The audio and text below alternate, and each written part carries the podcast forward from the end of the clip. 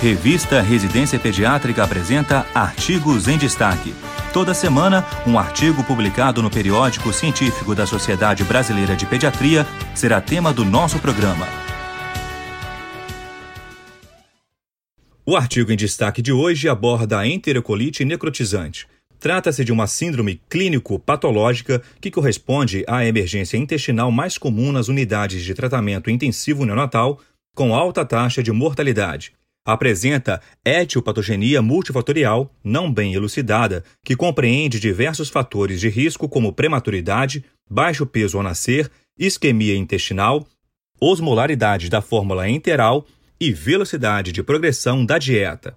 O quadro clínico clássico constitui-se de distensão abdominal, enterorragia, vômitos biliosos ou sanguinolentos, que, no entanto, pode se apresentar incompleto e os exames de imagem inconclusivos.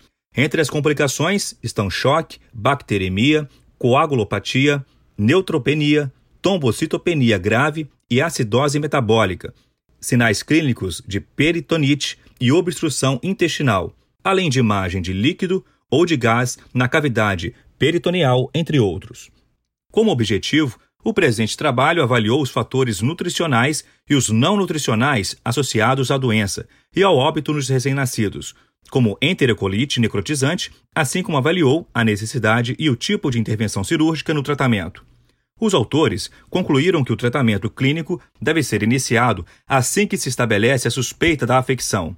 O acompanhamento clínico radiológico intensivo é essencial e determinante da indicação cirúrgica.